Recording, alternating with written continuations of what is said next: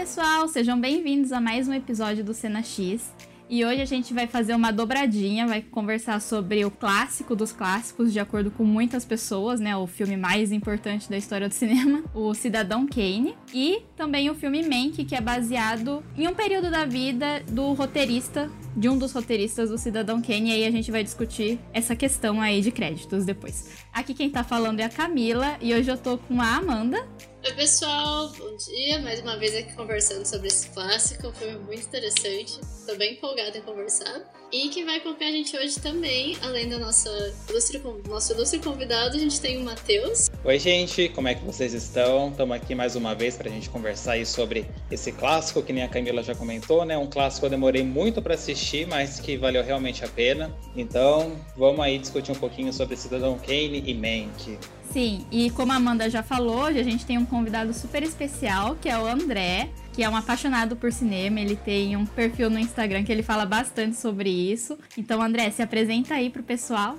Oi, gente. É, muito obrigado pelo convite, por estar participando aqui do Cena X. É, fico muito feliz da gente poder falar sobre esses dois filmes, né? Primeiro, Cidadão Kane, que é um filme que eu, que eu lembro de ter visto só na adolescência, né? E ainda muito com a mente muito verdinha, não tinha muitas referências, né? Então rever agora para poder ver mente foi muito legal, foi uma experiência muito enriquecedora. E então, né, como a Camila falou, né, eu tenho Instagram, né, que eu comento muito sobre filmes, sobre séries e tal, mas no momento o tema é BBB 21. Então não se espantem se ficar ali no meu Instagram ficar Oxe, mas o povo falou que era sobre, sobre cinema, sobre séries, sobre cultura. Bom, Big Brother tá tão cinematográfico quanto alguns filmes. Mas enfim, vamos lá. Sim.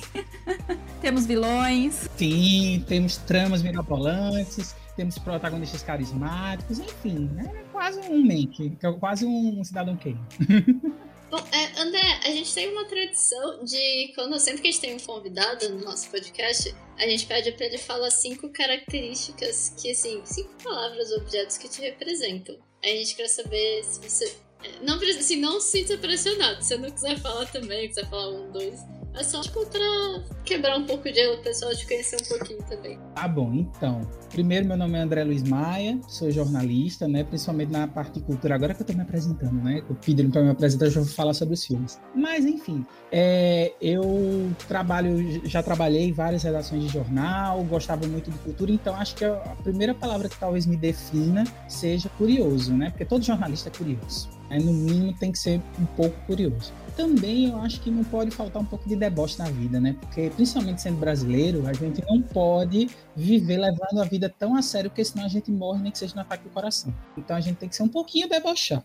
Mas ao mesmo tempo tem que ter uma leveza, né? Porque senão a gente fica entra no deboche, fica muito ácido e acaba perdendo um pouco essa balança. Então acho que leveza também é um pouquinho que me define. A outra palavra é, na verdade são duas palavras, aí já vão a cinco, né? Que acabam sendo contraditórias, né? Porque uma vai contra a outra, mas eu acho que me define muito bem, que é a ser extrovertido, né? Que eu gosto de, de conversar com as pessoas, gosto de, de, brincar, mas ao mesmo tempo eu também gosto muito da quietude, do silêncio. Então também tem um pouco de introversão. Então tem momentos que eu quero ficar na minha, quieto, sem falar com ninguém e tal. Então acho que são essas cinco palavras que acabam me definindo um pouco. Super te entendo, eu compartilho essas duas últimas também. Tem hora que você assim, é bom ficar na caverninha, todas horas É necessário. exatamente, Amanda, é exatamente isso midiático, né? Será que muitas dessas pessoas que estavam começando o, o, seus, o, seu, o seu jornalzinho, o seu veículo de imprensa que foi crescendo, também eram idealistas desse jeito e ao longo do tempo por causa da manutenção do poder. Reforçando mais uma vez, é um filme de nicho. Para uma pessoa assim que não tem conhecimento sobre Cidadão Kane, sobre essas histórias de bastidores, assim, e tudo mais, ela vai dar play no filme, ela não vai aguentar ver até o final. Mas é justamente então... quando você para pra ver que tem muita coisa que faz referência a esse filme, muita coisa que só foi possível porque esse filme fez primeiro. Então, eu acho que justamente ter esse tanto de referência de tantas pessoas que eles vão jogando, acaba fazendo o filme ficar mais cansativo. Exemplo,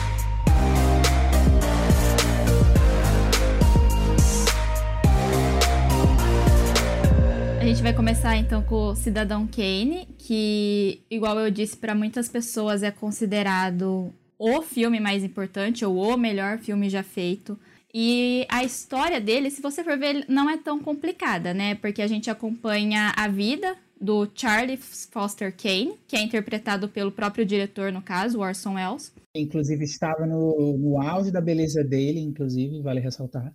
Nossa, maravilhoso, né? Eu adoro ele lá também. E a gente acompanha ele desde quando ele era criança, um menino pobre, até a morte dele, né? Quando ele já é bem mais velho. E a gente vai acompanhando a vida dele através de flashbacks de pessoas que conviveram com eles, porque tá, tá tendo uma grande comoção, porque ele era, na história, o maior jornalista, dono do maior império, império, jornalístico dos Estados Unidos. Então ele era uma figura muito importante. Então, mas ninguém nunca conheceu direito ele, ninguém sabia muito bem. E na hora da morte dele, ele fala uma palavra, Rosebud. Então, um dos jornais que está cobrindo a morte dele manda um jornalista. Aí o André pode falar bastante dessa parte de jornalismo depois, né, pra gente para tentar descobrir o que, que é essa palavra, o que essa palavra significa. Então, a partir daí, vão se desenrolando a história e a gente acompanha vários flashbacks com pessoas que participaram e acompanharam momentos importantes na vida dessa grande pe pessoa que viveu aí no planeta. E o Matheus já falou, né, que ele viu só recentemente, a Amanda também viu só recentemente. Mas aí eu queria saber de vocês, tipo, porque assim, eu gosto muito, muito desse filme, sabe? Ele é um dos meus queridinhos, né? E eu queria saber para vocês como foi ver o filme, qual foi a experiência de vocês, porque eu acho que ele é um filme que ele traz muita é, muita carga quando você vai ver, né? Tipo, se você já sabe que ele é um filme importante e você provavelmente vai ver porque é um filme antigo. Você só vai, você só vai ver se você se interessa por cinema, estudar esse cinema. Então eu acho que é um filme que já traz muita carga do tipo, ah, vou ver o filme mais importante, né? Como que foi a experiência para vocês? Bom, para mim é quando a gente estava discutindo, né, fazer um episódio sobre Cidadão Kane. Falei, nossa, finalmente eu vou assistir esse filme, né? Porque assim, a minha cinefilia começou muito cedo e como o André já tinha dito, tem obras assim que a gente assiste numa época da vida, que a gente não tem uma certa malícia, uma experiência de vida para poder absorver aquilo que o filme está passando para a gente, para a gente poder tirar uma, uma lição, uma moral daquilo que está sendo mostrado, né? E eu cometi esse erro muitos, muitas vezes na minha vida, assistindo várias obras assim, em épocas erradas da minha vida que eu preciso rever para poder ter uma opinião mais é, condizente hoje em dia, né? E quando eu fui ver o filme, né, eu esperava uma coisa completamente diferente. Eu esperava que ia ser um filme arrastado, um filme muito mais político, sabe? É complexo, cheio de histórias, cheio de rolê, assim, sabe? Então eu falei, deve ser um daqueles filmes clássicos que realmente exige da nossa atenção e que se você não pegar o fio da meada, você se dispersa muito rápido e tudo mais, né? Mas assistindo, eu fiquei bem surpreso, justamente por ser um filme da década de 40. Eu acho que o ritmo dele, ele é muito rápido, assim, sabe? Ele não é tão maçante, tão arrastado quanto algumas outras obras da época, né? Então, a gente já no começo do filme, que tem a introdução que já fala, né, sobre a, a morte do Kane, né? Que fala do que como as pessoas viam ele, é, como ele se porta né, perante a sociedade, né, fala da trajetória dele. Então, acho que esse começo pega uns 10 minutos do filme, mais ou menos, é um começo que, tipo, te prende e faz realmente querer saber mais sobre o personagem, né? E vendo a história, eu falei, nossa, não é uma coisa tão complexa quanto eu achava que era né? E foi um filme muito bom. E na, na pausa que eu precisei fazer, né, para, enfim, resolver algumas coisas aqui em casa, eu vi já tava com mais de uma hora de filme, assim, falo, meu Deus do céu, tá passando muito rápido, entende? Então foi uma surpresa muito boa e foi bom eu ter demorado para assistir Cidadão Kane, porque se eu visse antigamente, eu acho que não iria valer tanta pena e ia ficar uma coisa completamente esquecível na minha memória. Então foi uma experiência muito boa. Bom, é, eu concordo com o que o Matheus falou também de. Eu já tinha ouvido falar, obviamente, do filme, mas eu acabei demorando e só fui ver recentemente. E eu acho que tem muito isso também da gente. Com o tempo, você vai tendo uma maior maturidade para assistir certos tipos de filmes, certos conteúdos. Eu gostei bastante da história. E realmente é um filme, se você for ver, ele é longo, acho que até pela época que ele foi filmado. Mas você não, não parece que demora muito. Acho que você fica tão preso na história e as coisas vão acontecendo tão rápido que realmente, tipo, hora que você vê, nossa, já tá acabando, tipo, acabou e não parece que passou tudo isso tempo. E eu acho muito legal a forma como eles gravaram. Até a qualidade é muito boa, né? Tanto é que é um super clássico do cinema a questão também dos takes de até agora eu esqueci o termo técnico, mas a questão de profundidade. Profundidade de campo. Isso. Que você vê o quão, tipo, gente, o filme foi feito ah, foi na década de 40, né? E como eles já tinham, tipo, muita tecnologia pra conseguir fazer isso. Tanto é que foi, acho que, o primeiro, né, que começou com. Realmente começou essa profundidade. E a questão do flashback, eu achei muito interessante. Porque realmente não é uma característica que tem muito nos filmes dessa época. E eles vão colocando todos os flashbacks e ao mesmo tempo que tem flashback que em alguns filmes fica confuso, no Cidadão Kane eu achei que ficou perfeito. Você consegue, tipo, não é, a história não é linear, mas você não tem nenhum momento que você fica, putz, o que que tá acontecendo? Tipo, que, sabe? Que ano que eu tô? Não, eu achei que ficou tudo muito claro. E achei assim bem, bem interessante mesmo. É, aproveitando que você falou justamente sobre essa questão da, da estrutura né, narrativa, né, como o Matheus até falou, né, não é um filme que tem uma história, principalmente para o olhar de alguém que está em 2021. Né, ele não conta uma história complexa no sentido de a gente ter narrativas né, de filmes que vieram depois de Cidadão Kane, que são muito mais cerebrais e cabeçudos nesse sentido. Só que quando ele foi feito lá em 1941, né, como a Amanda disse, né, não era costumeiro a gente ver filmes com esse tipo de narrativa não linear, com flashbacks do que vai e volta na história, que você, se você parar é, pra, é, de prestar atenção no filme, às vezes você pode até se perder em, ah, em que parte do, do, da história tá. Naquela época isso não era comum, então era, acho que o impacto foi maior ainda, né? Foi uma é, inovação narrativa e inovação estética, né? Essa questão da profundidade de campo, a questão da, da própria iluminação, né? E do, dos takes, né? O, o plongé e contra-plongé, usava muito contra-plongé, aquela câmera de baixo para cima, né? Para tornar os personagens maiores, mais elevados, ter aquele impacto na tela, né? Não era nada disso, era comum na época. E tem certas coisas que tiveram que ser criadas. Essa história da profundidade de campo estava vendo alguns vídeos e lendo, era uma coisa que as câmeras não tinham esse, esse tipo de tecnologia. O fotógrafo do filme, né, o, o diretor de fotografia, ele teve que criar esse, essa técnica para poder colocar uma profundidade de campo ampla, que é basicamente o seguinte: o que está em primeiro plano, né, fica focado e o que está no fundo também, né? Tem uma cena, inclusive, dele criança, do Charles, criança, que ele está brincando na neve do lado de fora a janela está aberta, dentro está o povo lá assinando um contrato, né, para que vai definir a vida do Charles, inclusive. E a partir daí você percebe essa profundidade de campo muito forte. Mas respondendo a pergunta lá do começo, que eu já vou me adiantando e pulando as coisas todas, eu vi ele quando era, era no final da adolescência, ali no começo da vida adulta, porque eu estava na faculdade de jornalismo, né? O Charles Foster Kane é o, assim o estereótipo assim do magnata da comunicação, né? Que até hoje existe, né? Ou e como existe. E eu percebo que é, ver naquela época foi importante, porque, tipo assim, eu não absorvi da mesma forma que eu absorvi hoje, né, revendo, mas ele foi um filme que, de certa forma, impactou, nem que seja pelo visual, entendeu? Então, quando o Matheus fala, tipo assim, ah, porque eu vi esse filme na, na época errada, ou não tenho entendimento ainda sobre, eu acho que é importante quem está ouvindo também não pensar muito nisso também. Eu acho que é importante você ver os filmes, mesmo que seja na época errada, fazendo aspas com as mãos, eu lembrei agora com o podcast, o povo não vai me ver. Mas tudo bem. Mas assim, é um filme que, tipo assim, que talvez você possa não absorver toda a mensagem dele, ou você pode achar até chato se você vê ele com 16, 18 anos. Mas depois de passar um tempo na sua vida, é legal esses filmes que você olha de novo para eles e você tem uma nova leitura. Eu tenho, eu tenho alguns filmes que, que já aconteceram isso comigo. Ghost in the Shell é um dos filmes que vem na minha cabeça muito forte, que eu vi tipo cinco vezes já, quando eu era é, adolescente, depois na vida adulta umas quatro vezes, né? E agora mais recente, toda vez tem um entendimento diferente. São várias camadas. Então, acho que tem esses filmes que, que funcionam dessa maneira. Mas, de maneira geral, é uma experiência muito gostosa, porque é um filme que, a, como o Matheus falou, ele passa muito rápido, você vai acompanhando a história, vai se envolvendo, todas as atuações são muito boas. Tem aquela coisa da atuação da época, né? Um pouco mais teatral do que a gente está acostumado, né? Que a, atualmente a gente tem uma linha um pouco mais naturalista em, em alguns filmes, principalmente quando a gente pensa em filme de Oscar, né? Dramático mas ainda assim você percebe que são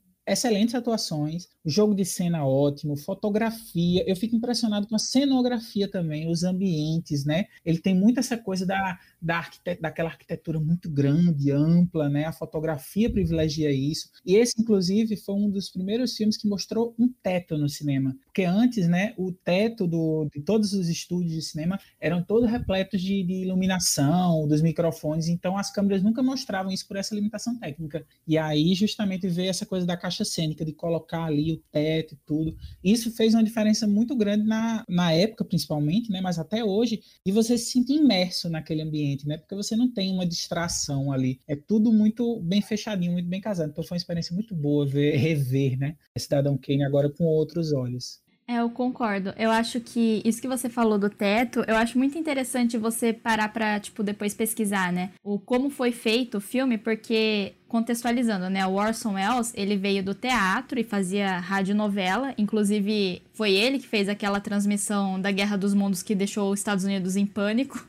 Quando eu descobri isso, eu achei o máximo.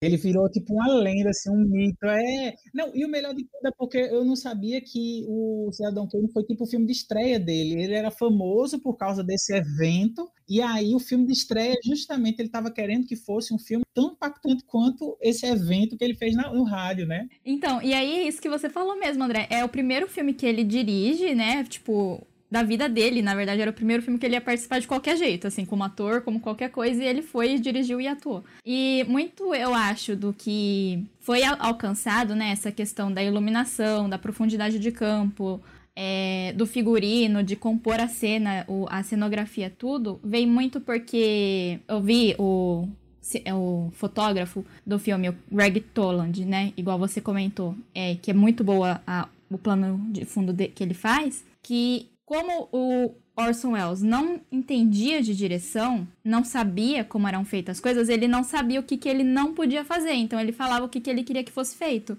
E aí os outros, em vez de virar para ele e falar assim: olha, amigo, não é assim que é feito, aqui a gente grava desse jeito, eles se sentiam mais livres para tentar criar e, tipo, tentar fazer um, de um jeito que desse para ser gravado, sabe? Então foi isso que possibilitou, né? Tipo, fazer tudo. Inclusive tem uma história ótima que ele já tinha dirigido peça de teatro, Orson Welles, e no teatro parece que o diretor é um pouco responsável pela iluminação também, alguma coisa assim. E ele não sabia que no cinema não era assim, então ele chegou no estúdio no primeiro dia e começou a arrumar todas as luzes, tirou tudo do lugar. E aí o pessoal da iluminação foi atrás do tipo, rearrumar, né? E aí depois, quando ele viu isso, ele ficou tipo, ah, eu não preciso fazer isso. Aí todo mundo, não, não, a gente que faz, pode ficar tranquilo.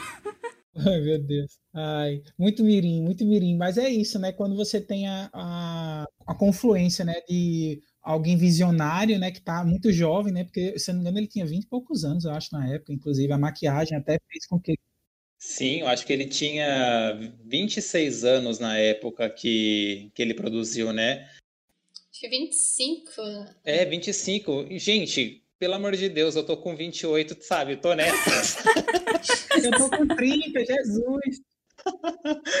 então, é, também eu acho que a Camila deve explicar melhor sobre isso daí, né? Que ele praticamente teve uma carta branca, né, Camila, para poder produzir o filme, né? Então, ele recebeu uma quantia X da RKO, se não me engano, que, que foi a pessoa que forneceu essa grana para ele, né, para poder fazer o, um filme, né? Deu essa carta branca para ele poder fazer o que ele quisesse. E também nessa questão aí da direção de, de fotografia, né? É, nos créditos do filme, né? Coloca-se o nome dele, do Orson Welles, junto com o de diretor de fotografia, que eu não me recordo o nome. Então, para vocês verem assim o quão foi importante essa questão de tudo isso que a gente acabou discutindo aí sobre planos e tudo mais da, da fotografia do Cidadão Kane, né? Então, para não parecer injusto da parte né, do, do Wells, colocaram-se o nome dos dois né, no mesmo patamar de igualdade para poder ter um crédito maior aí do filme, né? É o que eu acho interessante, né? Justamente isso, porque eu acho que eu vi foi a crítica da Isabela Bosco, inclusive no canal dela do YouTube, né? Que ela fala até para quem assiste o filme hoje com o olhar do século XXI, né? Para Cidadão Kane, quando ouve falar dele ser o filme mais importante da história, de ser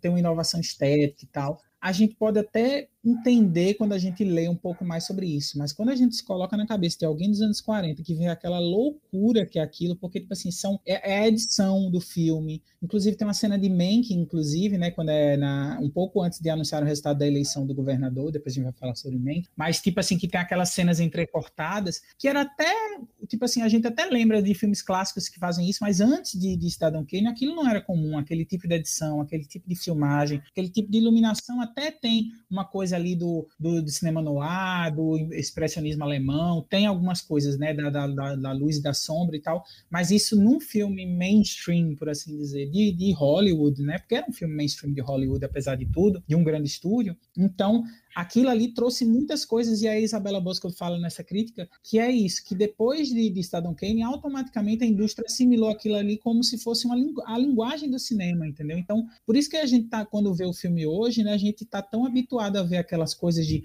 flashback, de iluminação, de edição, de corte, que a gente pensa, ah, é comum, é um filme. Mas por que um filme, né? Porque foi Cidadão Kane que iniciou muitos desses movimentos na indústria mainstream de cinema. Não, principalmente uma coisa que hoje é tipo, tem filmes inteiros feitos, né, com plano sequência, é muito presente no Cidadão Kane. Tipo, uma das minhas cenas favoritas é aquela de quando a amante dele vai se apresentar no teatro e é todo um jeito, tipo, que ela começa ensaiando, aí vem o pessoal, começa a colocar roupa e coloca a peruca e, tipo, a câmera vai se afastando e vai montando o palco até, tipo, a noite de estreia, sabe? E é muito bem feito, sabe? Todos os planos, ele tem muito plano sequência né? E eu, era numa época que o cinema tava tentando se afastar muito do teatro, porque o teatro é essa coisa que, tipo, é tudo sequência porque não tem corte, você tá assistindo. Então o cinema vinha muito no momento que eles editavam muito. Então, ah, eu quero mostrar isso, então vou cortar a imagem para mostrar isso. Tinha muito corte. E aí chega o Orson Welles e fala assim: não vai ter corte.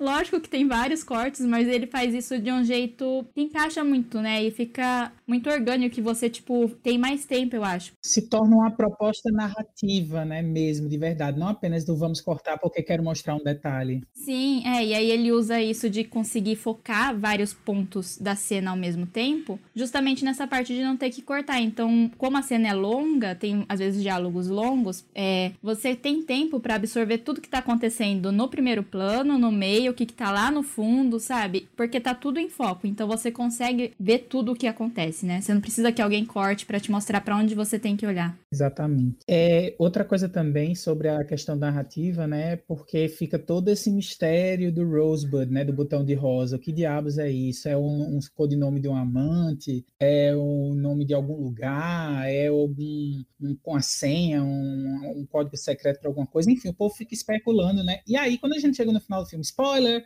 quando a gente chega no final do filme, e a gente percebe que, tipo assim, que é uma coisa muito simples, mas que ao mesmo tempo, que eu não vou falar aqui, vocês vão ter que ver o filme, para quem não viu o filme tá ouvindo, vai ter que ver o filme para descobrir o que é. Mas é uma coisa que arremata tudo, entendeu? É tipo assim, toda a mensagem, o ponto que o filme quer provar, né, do pobre menino rico, é arrematado com isso. E aí você volta lá no comecinho, quando você vê esse filme pensando em retrospecto, ele só fica melhor, sabe? Ele é uma aula de roteiro, é uma aula de fotografia, uma aula de direção, é, é muito bom mesmo. É, sobre isso do Rosebud, eu acho muito interessante, que aí eu não sei se. Acho que também não era comum na época, e a, até hoje acho que é meio raro. Porque se você for ver, só, o Rosebud acaba tendo só significado para quem assiste o filme, porque o jornalista mesmo que estava investigando toda a vida do Kane e tentando descobrir o que que era aquilo, ele nunca sabe. Tipo, ele não descobre, quem descobre somos nós, os espectadores. Sim, eu entendo muito a dor dele. Você sabe o lado real, né, amigo, de como é essa situação. The struggle is real, the struggle is real. Não, tá, então, a gente está falando de qualidade de fotografia, de iluminação, direção, né? Mas uma coisa que me chamou bastante assim atenção é que o Orson Welles ele interpretou ele é, na fase adulta do, do Kane até a fase idosa, né? E eu gostei muito assim da qualidade da maquiagem que fizeram nele quando ele já tá velho também, né? Porque eu falava, meu Deus, será que é o mesmo ator? Eu ficava nessa, nessa dúvida, né, enquanto eu via o filme, mas falei, gente, eu acho que é a mesma coisa. Mas a maquiagem é uma coisa à parte, porque ela é tão natural que não é nada de uma coisa assim forçada, porque querendo ou não, década de 40, a gente não tem é, do mesmo jeito recursos é, para hoje fazer uma puta maquiagem, naquela época não se tinha, era um pouco mais escasso, né? E eu achei isso bacana. Então é, é um filme assim que revoluciona geral, né? Assim, várias outras camadas sem ser as técnicas assim, propriamente dita, né? Então achei isso muito bacana também. Cidadão Kane inventou as novelas de Benedito Rui Barbosa de três fases. É verdade. Pô, é, eu fiquei muito impressionado com isso também, bicho. Quando ele aparece jovenzinho, aí de repente ele já corta, né? Que tem essa narrativa entrecortada, né? Aí aparece já ele no fim da vida, depois aparece ele no meio. E as maquiagens vão se modulando, né? E se moldando. E é muito natural. E os outros personagens também, né? Que eu não vou lembrar todos os nomes agora. Mas todos os outros personagens também, quando estão na casa, no, na, na, no asilo, né? Lá na, na clínica, né? De, de, cuidados, aquele cara lá. Também, aí eu fiquei pensando, mas será que não é outro ator? Não é, não. É, é o mesmo ator para todas as fases, atrizes e atores. Eu fiquei muito impressionado com isso. Só ele criança, obviamente, não tinha como Orson fazer. Mas eu acho que se ele, mas ele seria doido o suficiente para tentar. Sim, é verdade. Mas tem uma coisa que eu achei muito legal também nessa questão deles mesclarem muito tempo. Nas cenas que mostra ele tomando café, tipo, café da manhã com a esposa dele, que vai você vai vendo, tipo, ele tá tomando café e aí é como se fosse assim, é só um dia ele tomando café, mas não, vai passando o tempo, porque mostra diferentes momentos do casamento dele. E acho que tem até uma hora que troca, né, pra outra esposa, e você fica tipo, gente, trocou pessoa, tipo, o que tá acontecendo aqui? É muito ousado, é muito ousado, porque até hoje, desculpa interromper, Amanda, mas é porque até hoje é complicado isso, né? Quando fazem isso sérios, o povo fica, uau! Caramba, que interessante. Em 1941, o povo já estava fazendo isso. Em 1940, aliás, o povo já estava fazendo isso, meu bem. É, foi muito impressionante mesmo. Essa, agora que você falou que eu estou lembrando, tinha os momentos que eu piscava, eu perdi. Eu voltava um pouquinho para ficar para ver. Ah, peraí, isso aqui ah, é uma passagem de tempo. Sim. Não, e além de tudo, que nem se fosse, se fosse feito agora, né, colorido, você ainda consegue perceber porque mudaria a cor, mudaria, tipo, várias outras coisas. Mas além do filme ser preto e branco, tipo, você tem que estar tá prestando muita atenção realmente para ver, nossa, mudou a pessoa, tipo, mudou esses detalhes. Então fica um pouquinho. Acho que fica um pouquinho mais difícil até de perceber essa mudança. Mas eu achei que foi muito bem feita. É, tem aquela cena de quando ele chama a cantora Susan, né? Se eu não me engano o nome dela que chama ela para ele Tava todo sujo de lama, ela convida ele para se limpar na casa dela, ela começa a falar que quer ser cantora, cante para mim, aí eles descem, né, para ir no piano, ela tá tocando, né, como é, na primeira vez que eles se conheceram. E de repente, enquanto ela tá tocando, passa o tempo, né, e eles já estão juntos, né, morando na casa dele e tal, tocando no piano da casa dele. E aquilo ali é tão sutil e tão do nada, assim, você fica, caramba! E, tipo assim, é, o corte, a transição, é tudo muito bem feito, e você fica pensando, caramba, isso aqui tem, sei lá, 90, 80 anos, enfim, quantos anos tem? Quase 100, quer dizer, 80, né? É, fazendo os cálculos aqui. Tem 80 anos, gente, pelo amor de Deus. Mas parece um pouco até, não sei, mas eu vejo, por exemplo, você parece como se estivesse acompanhando mesmo a ordem, o tempo cronológico deles. Porque se você se coloca numa situação, ai, eu tô, faz de conta que, vai, você sua família na sua casa. Às vezes você vê o tempo passar, tipo, você não percebe quanto tempo já passou, só quando você realmente para para olhar para trás que você se toca de, nossa, mas já fez tantos anos. Mas naquele cotidiano não parece que muda. Eu acho que isso foi uma coisa até legal das, da forma como eles gravaram, porque realmente parece que é muito natural, parece que não passou o tempo, mas você vê que sim, passou, mas foi de um jeito muito fluido é a edição, né, com a proposta narrativa, não apenas uma questão estética, né? É tipo assim, é estética também, mas é narrativa, é justamente para poder causar um sentido, uma impressão, uma sensação. Exatamente. Sim, eu gosto muito dessa cena que eles dois estão comendo porque é muito sutil as mudanças, sabe? Tipo, e eu acho legal porque quando você reassiste, você percebe que assim, vai mudando a postura deles, o lugar que eles estão sentando na mesa, sabe? O que, que eles estão comendo. É muito sutil. Só que aí quando você para pra comparar, né, o mais recente com o começo do casamento deles, é totalmente diferente. Tipo, são outras pessoas, é outro relacionamento, sabe? E é feito de uma maneira muito. Igual vocês falaram que você não percebe, mas ao mesmo tempo você percebe que tá mudando. Ai, é maravilhoso. Eu adoro essa cena. E vale ressaltar também que essa cena já foi replicada assim, em várias outras obras, né? Do casal que tá fofinho junto, depois começa a se distanciar, a hora que você vê um tá na ponta, o outro tá na outra, né? Então é uma baita de uma referência. E que nem o André falou, fazem 80 anos, mas não sai de moda isso daí, né? Em qualquer obra que a gente vê, é porque é relacionamento, né? Então, é, eu acho que é uma coisa que acontece distanciamento, mas do jeito que eles mostram lá, a ilustração fica muito boa. falando dessa história de, de, de, cenas que acabam virando referência e tal, eu nem sei exatamente se foi realmente inspirado, mas quando eu tava revendo agora é, Cidadão Kane, me veio na mesma hora uma cena de The Morning Show, a série do Apple TV Plus, né? Que fala justamente sobre comunicação, sobre conglomerado de mídia, fala justamente da, da, de muitas temáticas que estão em Cidadão Kane. E tem uma cena que o protagonista da série, né, que é o interpretado pelo Steve, Steve Carell, é, pelo Steve Carell, ele é um âncora do, do programa tipo o Morning Show, né, o programa de manhã, né, hoje em dia, né, das TVs americanas. E aí ele está sendo é o aniversário dele, ele está sendo homenageado e contrata um, um, cara que é da Broadway, do musical e tal. E ele faz todo o musical com um monte de bailarinas e a música é meio que tirando onda dele, entendeu? E aí, quando eu vi essa cena, revendo Cidadão Kane, que eu vi essa cena, caramba, The Morning Show tirou isso daí. Porque, tipo assim, é muita coincidência. O tema todo, a questão do, da, da homenagem, ou seja, tem certas coisinhas que estão ali no filme. E se você for parar para ver, influenciou muitas coisas depois do, desse filme. Que às vezes a gente nem percebe, tá tão intrínseco na cultura pop, né? Muitas dessas referências, tipo aquele gif do, do, do Kane batendo palma, que é clássico, né?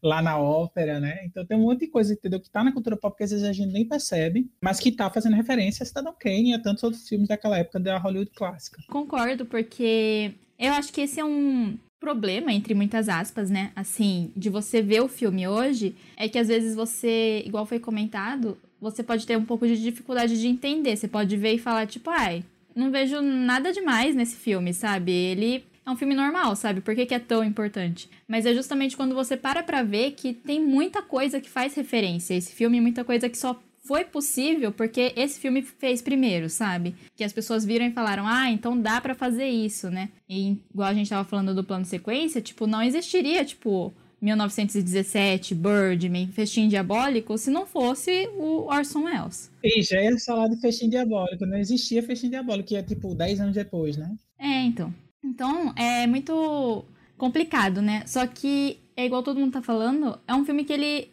eu acho que ele resiste ao tempo, porque apesar de ter sido feito há muito tempo e você hoje poder falar que ah, é muito normal, não, não vejo nada demais, é uma história que te deixa muito intrigado, né? Porque é um personagem complicado, o Kane, né? Porque você, não sei vocês, mas eu comecei o filme, tipo, eu gostava dele, sabe? Eu falava, ai, que bonitinho, né? Porque também o Orson tá bonito no começo do filme, né? Ele tá com a camiseta meio aberta aí, né? Enfim, aí. A gente sempre cai nesse cangaceiro, né? Exatamente. E aí, tipo, no começo eu tava, ai, que bonitinho. Aí ele faz lá os. A, o código moral do jornal dele, do tipo que ele não vai se vender, que não sei o que lá. E aí você fica, ai, ele é muito íntegro, eu gosto muito dele. Só que assim, esse personagem vai mudando muito. Aí no final você odeia ele. Sim. Principalmente por conta da, do final da amante dele, né? Que você fica assim, mano, vai embora, sabe? Tipo, ninguém gosta de você, sai daqui, né? Mas eu acho muito interessante você ver essa evolução que ele tem, né? Tipo, que é uma evolução que acho que acontece naturalmente com a vida, né? Algumas pessoas melhoram, outras pioram a vida lhe corrompe, né? A vida vai lhe corrompendo. Não, é assim, é curioso porque, tipo assim, no início eu não, não tava sacando direito o que é que tava acontecendo, tipo assim, quando ele era criança, né? Porque, tipo assim, os pais praticamente venderam ele, né? Porque, tipo assim, era a terra deles, tinha uma mina lá que valia muito dinheiro. Acho que era petróleo, não sei se era petróleo. Petróleo, sim. Era petróleo, isso. É, inclusive, é, o que a gente vê em mente, né? A gente vê como é baseado na, na, na história justamente do cara que era, enfim, tinha essa história, né? Do, do povo que é, acabou ganhando muito dinheiro por causa do petróleo. Mas, enfim, aí tinha né, essa questão do petróleo, né, da, das terras, aí eles praticamente venderam a criança, né, para ser tutorada lá por um banco, com 25 anos de idade é que ele ia ter. Agora eu, não, eu, eu, fiquei meio perdido, confesso, não sei se foi falta de atenção minha, eu fiquei entendido. Por que com 25 anos de idade todas as propriedades, todo o dinheiro ia para as mãos dele? Tipo, por quê? Pelo que eu entendi, eu acho que foi meio como se fosse a maioridade, sabe?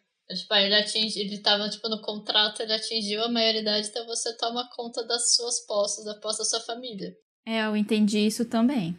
Tipo, era um acordo, tipo, pra gente conseguir fazer os rendimentos, porque legalmente ele teria que ter direito a esse, essa riqueza depois de um tempo. Então, acho que deve ser sido isso, para poder conseguir aquela terra.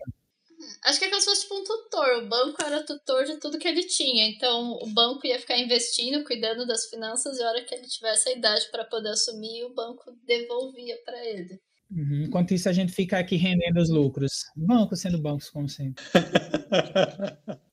a gente só rende surtos ultimamente. Sim.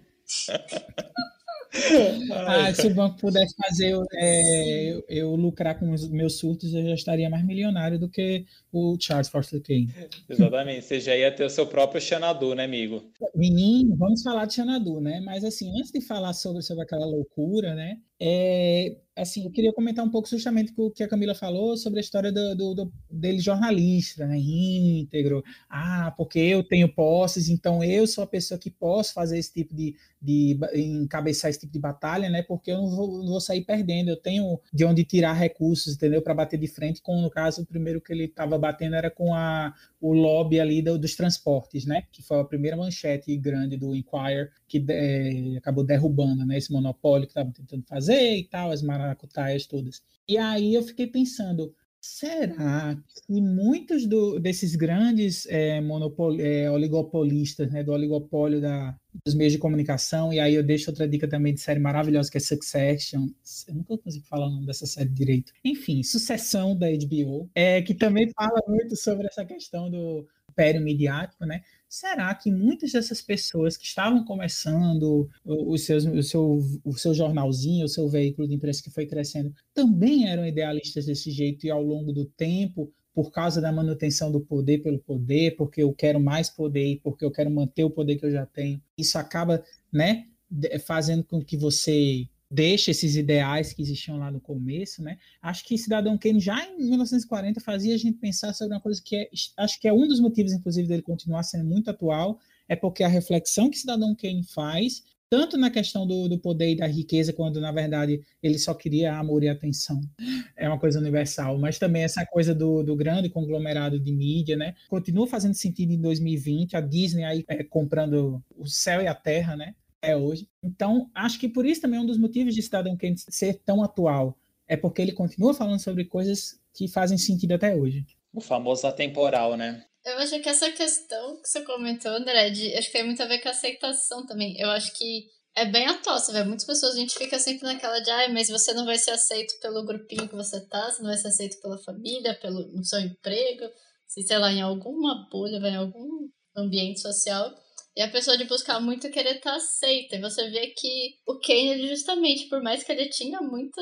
todas essas questões ideais dele no começo, ele acho que queria tanto ser aceito, tanto se sentir aceito pelas pessoas, que é meio que só aquilo que importava para ele. Porque até eu acho interessante quando ele. Naquela cena, quando ele bate na amante, que na verdade virou mulher dele, né? No final, ela entendeu tudo. Ela simplesmente falou, tipo, tá aí, o que você não quer que ninguém saiba, o que você não quer aceitar. É isso, você quer ser amado pelas pessoas. Você não ama, você não quer que as pessoas te amem, você quer ser amado por elas.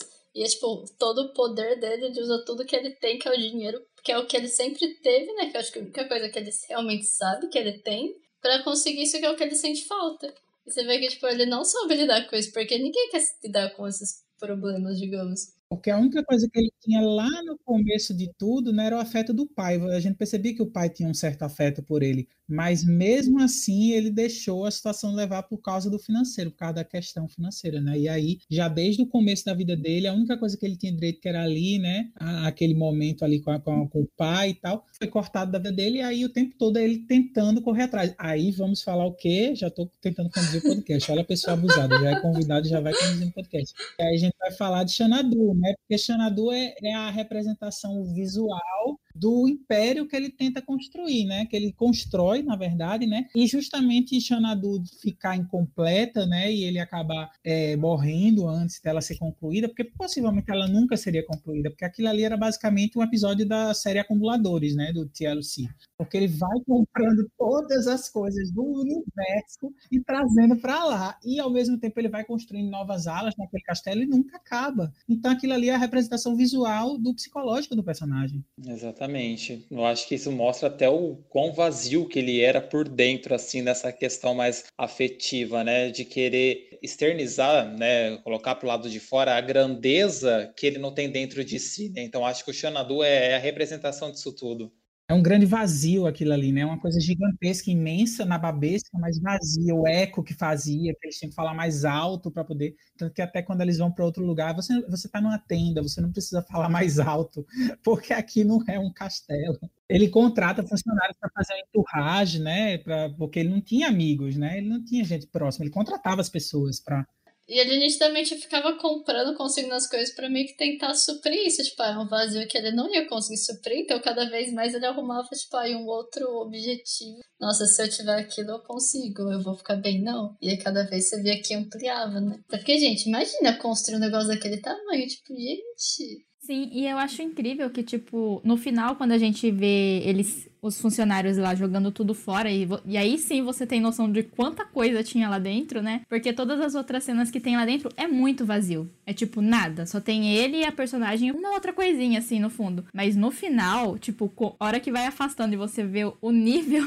de coisa que ele tinha naquela casa, tipo caixas assim, tipo prédio de caixa, sabe? Acumuladores. É, acumuladores a nível assim, o, o que aconteceria com bilionários acumuladores, né? Acho que seria tipo isso mesmo. Maricondo surta. Nossa, o cara acumula até uma girafa no jardim, mano. é isso mesmo. É foda. Não, e, e é, é, complicado. Porque, tipo assim, realmente, quando você colocou muito bem, Camila, que, tipo assim, tem momentos, né, que contrasta, né?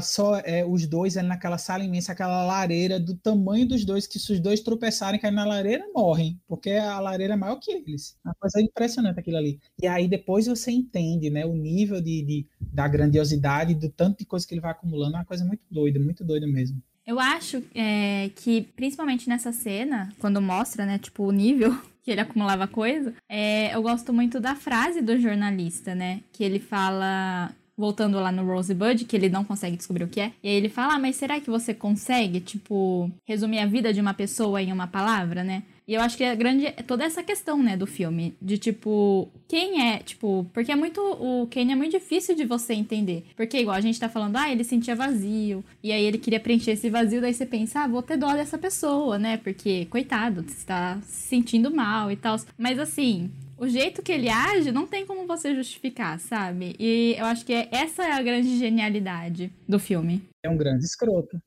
É rapidinho, só um gancho de acordo com essa frase que você comentou, Cami de que me lembrou quando eu tava assistindo Mank, quando eles falam sobre a duração de um filme, que você não tem como contar a vida de uma pessoa em, tipo, duas horas, você só consegue passar a impressão. E é só porque essa frase do jornalista me lembrou muito. Aí eu fiquei assim, preciso falar isso. Mas podemos voltar para Stand Ok.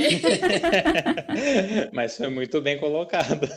Não, perfeito. Não, e é engraçado porque justamente agora parando para lembrar, né? Isso de Cidadão Kane é uma matéria, é uma matéria jornalística, sendo exibida ali, né, em formato de filme, né? Mas é uma matéria jornalística. Eles tentam justamente resumir a vida do Cidadão Kane, do, do, do Kane, do Cidadão Kane, do Kane. E aí eles ficam se perguntando, mas isso é o suficiente para resumir a vida dele, né? Assim, não é. Aí o cara que vai atrás do Rosebud para tentar descobrir algo mais profundo. E aí, às vezes, a gente não tem acesso à vida da, da, das pessoas a esse nível, né? Acho que é isso. O filme também fala sobre isso. O cara mais exposto do mundo, porque ele era dono de um império midiático, que todo mundo queria saber de todos os casamentos e separações e polêmicas e tretas da vida dele, né? Ele tentou ser governador, inclusive, né? Tem a questão política, né? Que é colocada no meio também. E mesmo assim, a gente não sabe quem é o Kane mesmo, o que é que motiva ele, né? Ah, ele não está interessado só no dinheiro, né? Ele, ele já tem dinheiro. O que é que ele quer? E aí, a gente que é tele, tele, espectador do filme é que a gente vai um pouquinho, né, entender um pouquinho. Mas quem está lá dentro do filme fica lá dando volta, feito barata tonta. É, tanto é que no começo,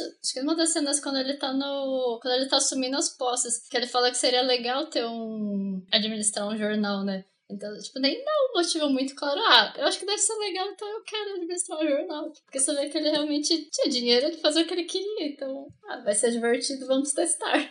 Meu brinquedinho. Não, e é muito engraçado essa questão da hora que, que ele vai comprou o jornal, né? Que um dos caras que está assessorando ele, enfim, né, fala: "Nossa, mas a gente tem aquele concorrente, olha a equipe da concorrência que não sei o que lá tal". Aí depois faz assim, na cena, ele praticamente contratou o pessoal da concorrência para trabalhar para ele, sabe? Para você ver o tamanho da influência que ele tinha. Não, eu amo esse momento porque era de um jornal concorrente, não apenas de venda, mas mais concorrente de visão é, so social, política, tudo. E aí, daí você pensa, ah, os jornalistas desse jornal, eles defendem essa posição, né? Eles não vão mudar. E aí, quando eles vão pro jornal do Kane, eles comentam isso, né? De tipo, ah, mas você mudou seu ponto de vista? Daí os caras falam, tipo, ah, com esse pagamento quem não muda, né? Vou sendo comprado. Conheço alguns, é, são, é, tem até amigos que são.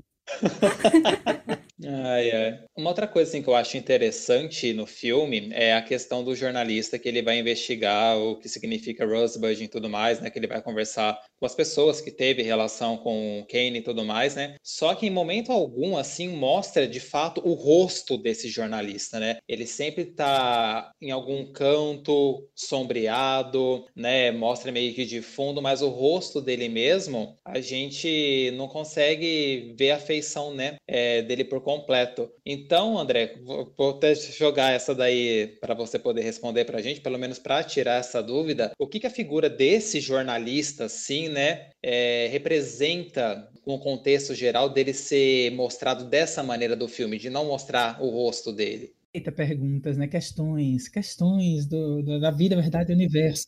Não, mas assim, eu, eu, eu não tinha reparado nisso, inclusive, mas agora que você colocou essa questão, né, dele nunca aparecer em foco, né? Eu acho que é isso, porque, tipo assim, a informação acaba se sobrepondo à personalidade, porque, tipo assim, o que o Charles Foster Kane o tempo inteiro é, inclusive as, a, os contraplongés, né, que é a câmera de baixo para cima, sempre elevando ele, colocando ele numa postura quase sobre-humana, né? É muito isso ele sempre era o foco de tudo, mesmo ele sendo dono de jornal e aparentemente tendo ali no início da, da carreira dele, né, ideais e tal, ele sempre foi o primeiro, o primeiro plano de tudo. Sempre as coisas orbitavam ao redor dele. Então, quando esse jornalista vai atrás, né, acho que representa muito isso, essa questão do, do que importa não é exatamente quem está contando a notícia, mas sim o que ele está querendo descobrir e, e passar para quem está consumindo aquela notícia. Então, talvez pode até nem ser o que tenha sido pensado, entendeu? Na, na, pelos, pelo Orson Welles e tal, pela direção, pelo, pelos roteiros. Mas na minha cabeça eu acho que essa é uma leitura possível, entendeu? Do, tipo assim, do, do jornalista, de, de, um dos princípios éticos do jornalista é o jornalista não pode ser o, o, o principal, ele tem que ser o, o, o vessel, eita, aqueles, esse em inglês, momento Luciana Gimenez. Tem que ser a, o veículo veículo né, da informação, ele tem que ser o, o, vetor da informação e não o foco, né, o destaque. Entendi. E realmente faz muito sentido essa explicação, sim. Acabei de bolar essa informação aqui, essa explicação aqui. Olha, mas eu comprei super, viu? Real, foi muito boa. eu também. É, eu queria puxar aqui um pouco para já a gente já ir entrando um pouco em Mank, né? É, sobre a recepção do filme, né? Porque pode ser, talvez, que nas pesquisas que você faça na internet, dependendo do lugar onde você vai ver, vai falar que o Cidadão Kane foi um flop. Fracassou, não funcionou, que ninguém gostou, ninguém entendeu na época, que não sei o que lá. Só conseguiu um Oscar, que foi o Oscar de roteiro original.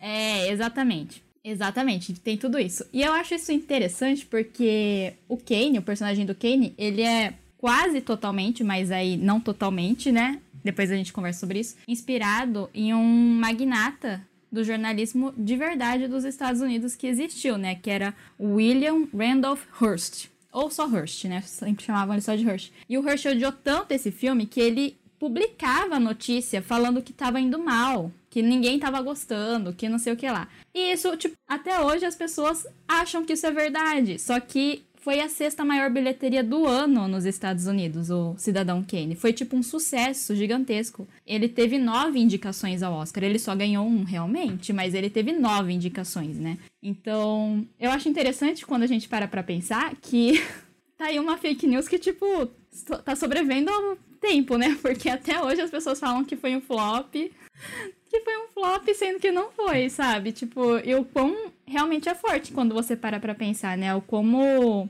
a mídia, né? Tipo, sistemas midiáticos podem sim formar uma opinião e criar verdades, assim, dependendo da situação, né? Ou seja, a mensagem do filme, a discussão do filme acabou extrapolando o próprio filme, a própria repercussão e a campanha do filme acabou provando um ponto do filme, né? A questão do império midiático. Exatamente. E na época tinha aquela colunista, na Reda Hopper, eu acho que é esse o nome dela, né? Que ela era mais ou menos uma, uma Sônia Abrão aí da vida. A Fabiola Hypert. É, uma Fabiola Hypert. Enfim, eu acho que se jogar a Sônia Abrão e a Fabiola no litificador, dá, pode sair uma mistura de Reda Hopper, talvez, né?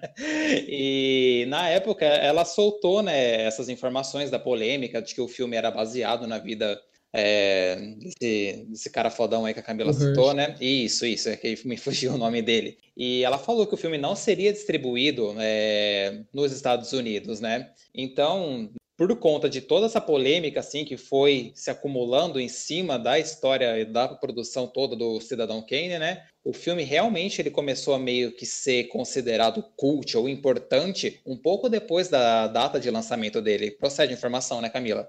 É, a importância que a gente dá hoje realmente foi depois, mas na época de lançamento, vários críticos, inclusive o Balzan, que é considerado um dos maiores né, críticos, na época de lançamento já falava que era um filme que ia mudar para sempre o cinema, sabe? Então, eu acho que o peso que a gente dá hoje pode sim ser com o tempo que ele tem adquirido, mas já na época ele era visto como algo muito revolucionário. Entendi. Interessante, né? Porque às vezes a gente tem essa sensação, justamente essas fake news, né? De que, ah, era um filme tão à frente de seu tempo, que na época as pessoas não o reconheceram, e aí depois de 20, 30, 40, 50 anos é que as pessoas começaram a perceber a genialidade. Mas na época já existiam pessoas que já olhavam para o Cidadão Kane e já percebiam como ele era né, importante, definidor, né?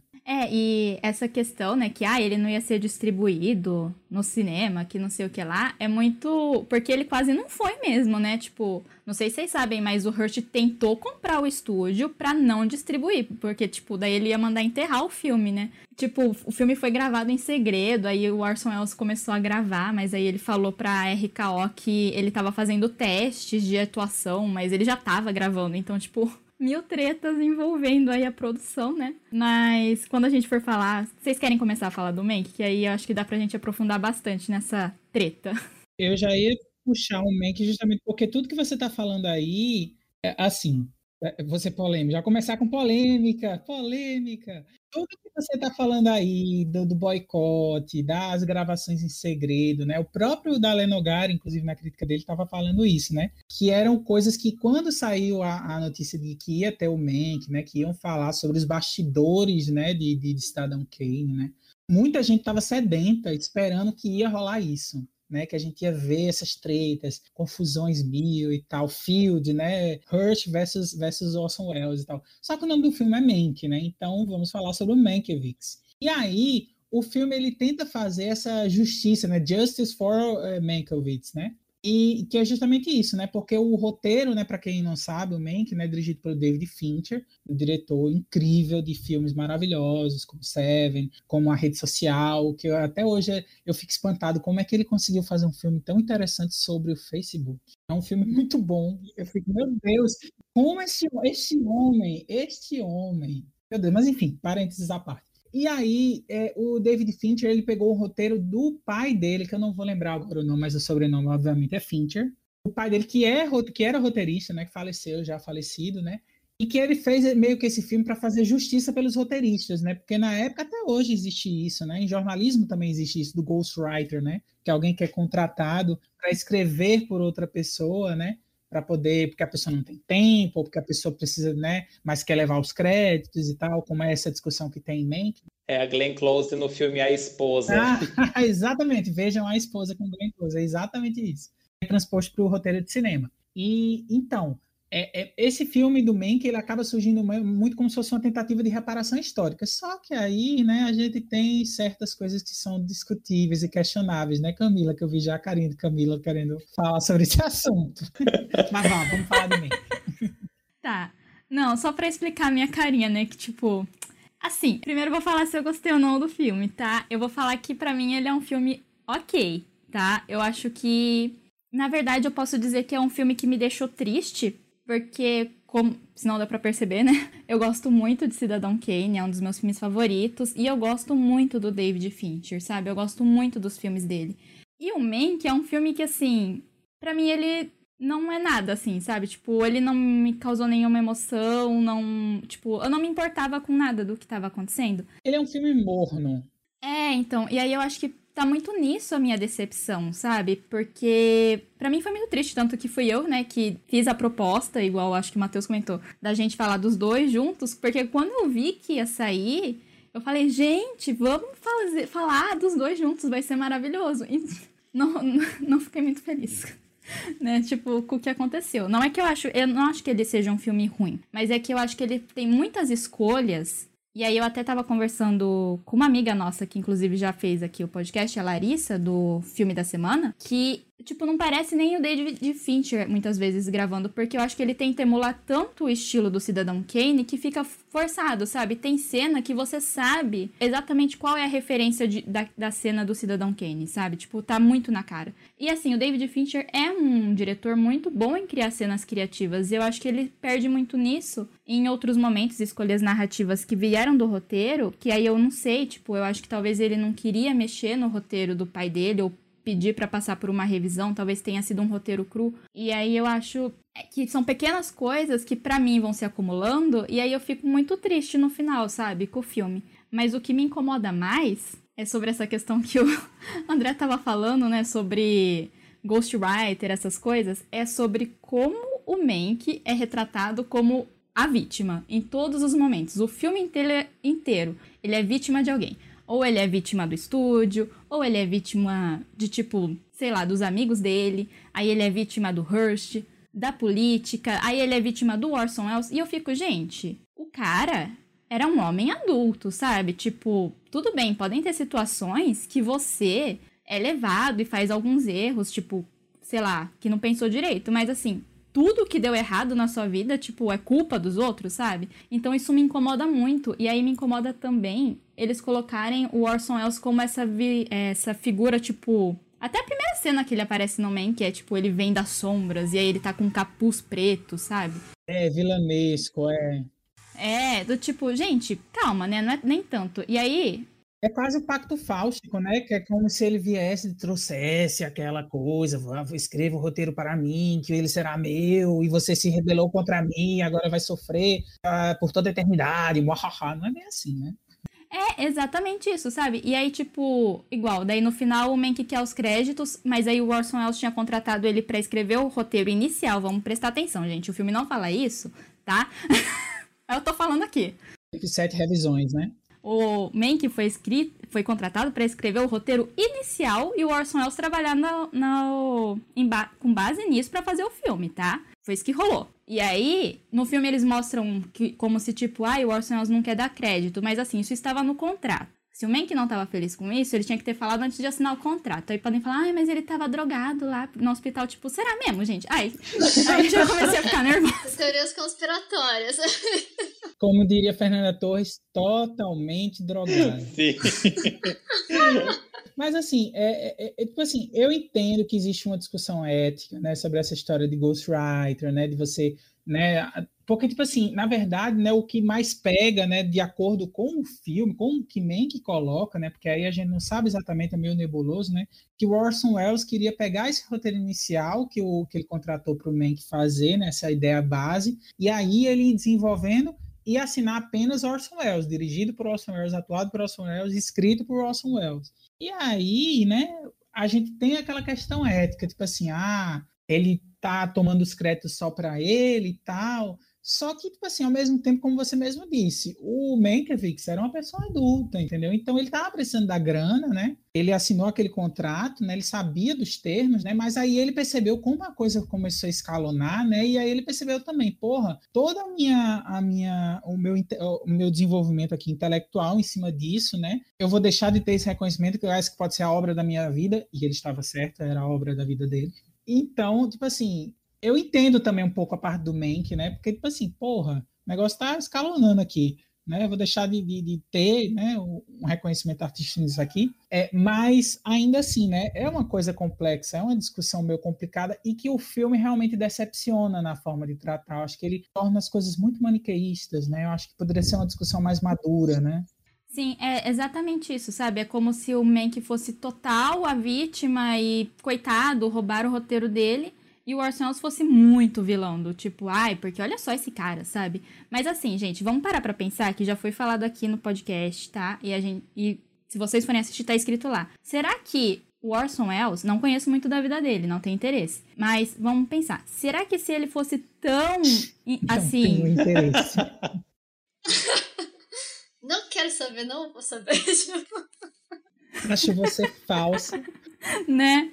Será que se ele fosse tão assim, ai, porque eu quero crédito só pra mim e eu não aceito discussão, por que, que ele teria dividido então o crédito da direção de fotografia com o fotógrafo do filme, sabe? Tipo, será que era realmente assim? Porque eu não conheço toda a história, igual eu disse, mas eu sei que hoje em dia o Orson Welles é muito. Na história de Hollywood, ele não é uma pessoa muito querida, sabe? Tipo, as pessoas não gostavam muito dele.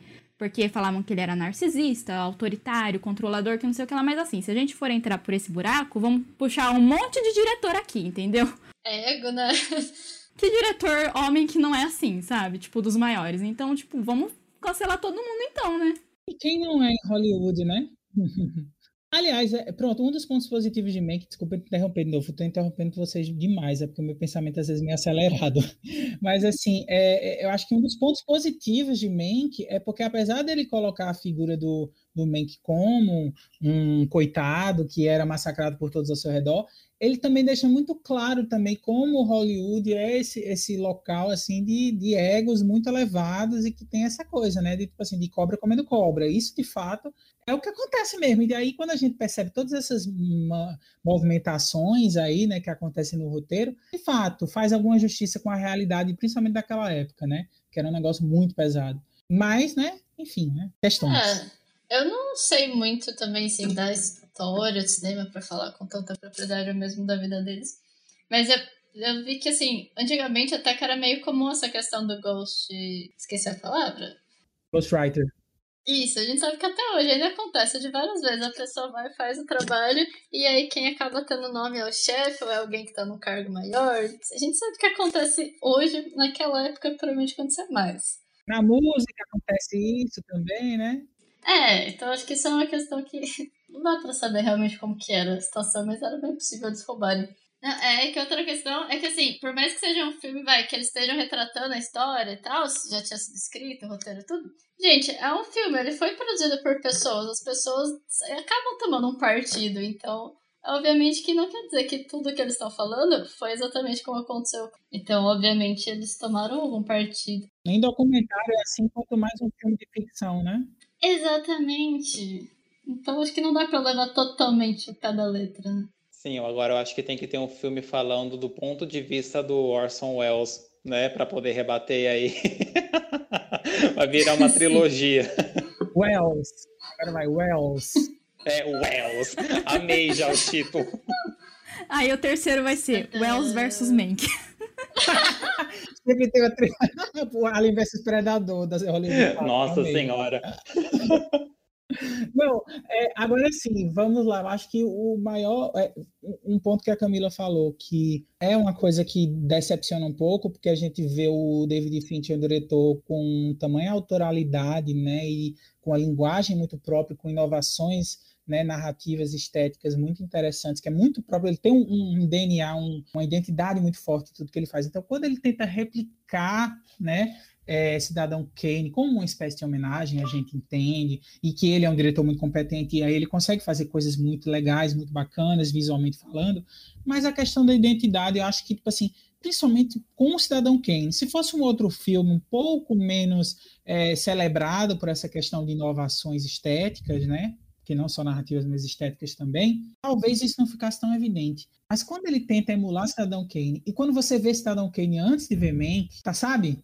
A gente respeita porque é David Fincher e ele faz um trabalho competente, mas não tem comparação. O filme de 80 anos dá uma surra, sabe? Uma surra. Porque como ele fica tentando emular o tempo inteiro, entendeu? Fica uma versão aguada, sabe? Em vez de ele pegar aquela base do, do, do Cidadão Kane e expandir e ir além, né? E trazer outras coisas em cima, fica muito aquela coisa do ah, vou referenciar, vou referenciar. E aí, tipo assim, tem coisas ótimas pensadas na questão técnica, por exemplo, o som. É incrível como eu fui ouvir Cidadão Kane, né? Fui ver, aliás, né? E ouvir né, o áudio de Cidadão Kane, a forma como o povo fala, a captação do áudio. E você vê Mank, você não sente uma, uma ruptura, você só sente a diferença porque a imagem é em HD 235 por 1.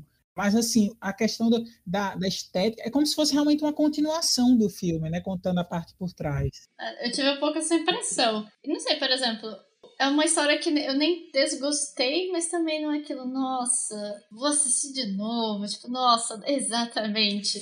E, por exemplo, ou quando eu assisti Cidadão Kane, eu assisti os dois próximos, né? Eu vi os dois recentemente. E quando eu vi o Kane, ou o Mank, eu fiquei, tem uma hora que eu comecei a olhar no relógio quanto tempo faltava, tipo, quanto... porque tava muito chato.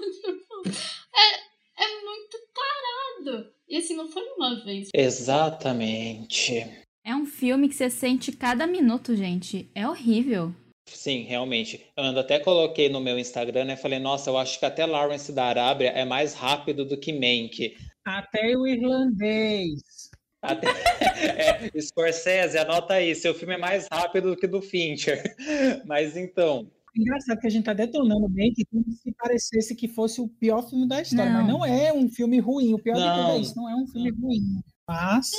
Mas então, que nem a Amanda comentou aí, é, eu também, no, quando eu assisti o Mank, eu também não estava assim tão por dentro de todas as histórias dos bastidores, assim, e tudo mais, né? Então, é, eu fui, assim, esperando realmente ver algo que falasse mais a fundo sobre a produção do roteiro de Cidadão Kane, né? E a gente vê que o filme apresenta várias outras questões externas que fogem um pouco é, dessa parte. Então, é, é um filme para quem realmente, que nem o André tinha comentado bem antes, assim, da gente começar a gravar, né? Que é um filme para quem estuda bastidor, que curte realmente cinema, que vai atrás de informação, enfim, se você é esse tipo de pessoa e tá preparado para ver o filme, você vai entender, você vai curtir. Porque é, realmente é um filme bom, assim. Mas eu, eu, imagino, assim, numa situação, que nem tá no catálogo da Netflix. Todo mundo hoje em dia tem Netflix na vida, né?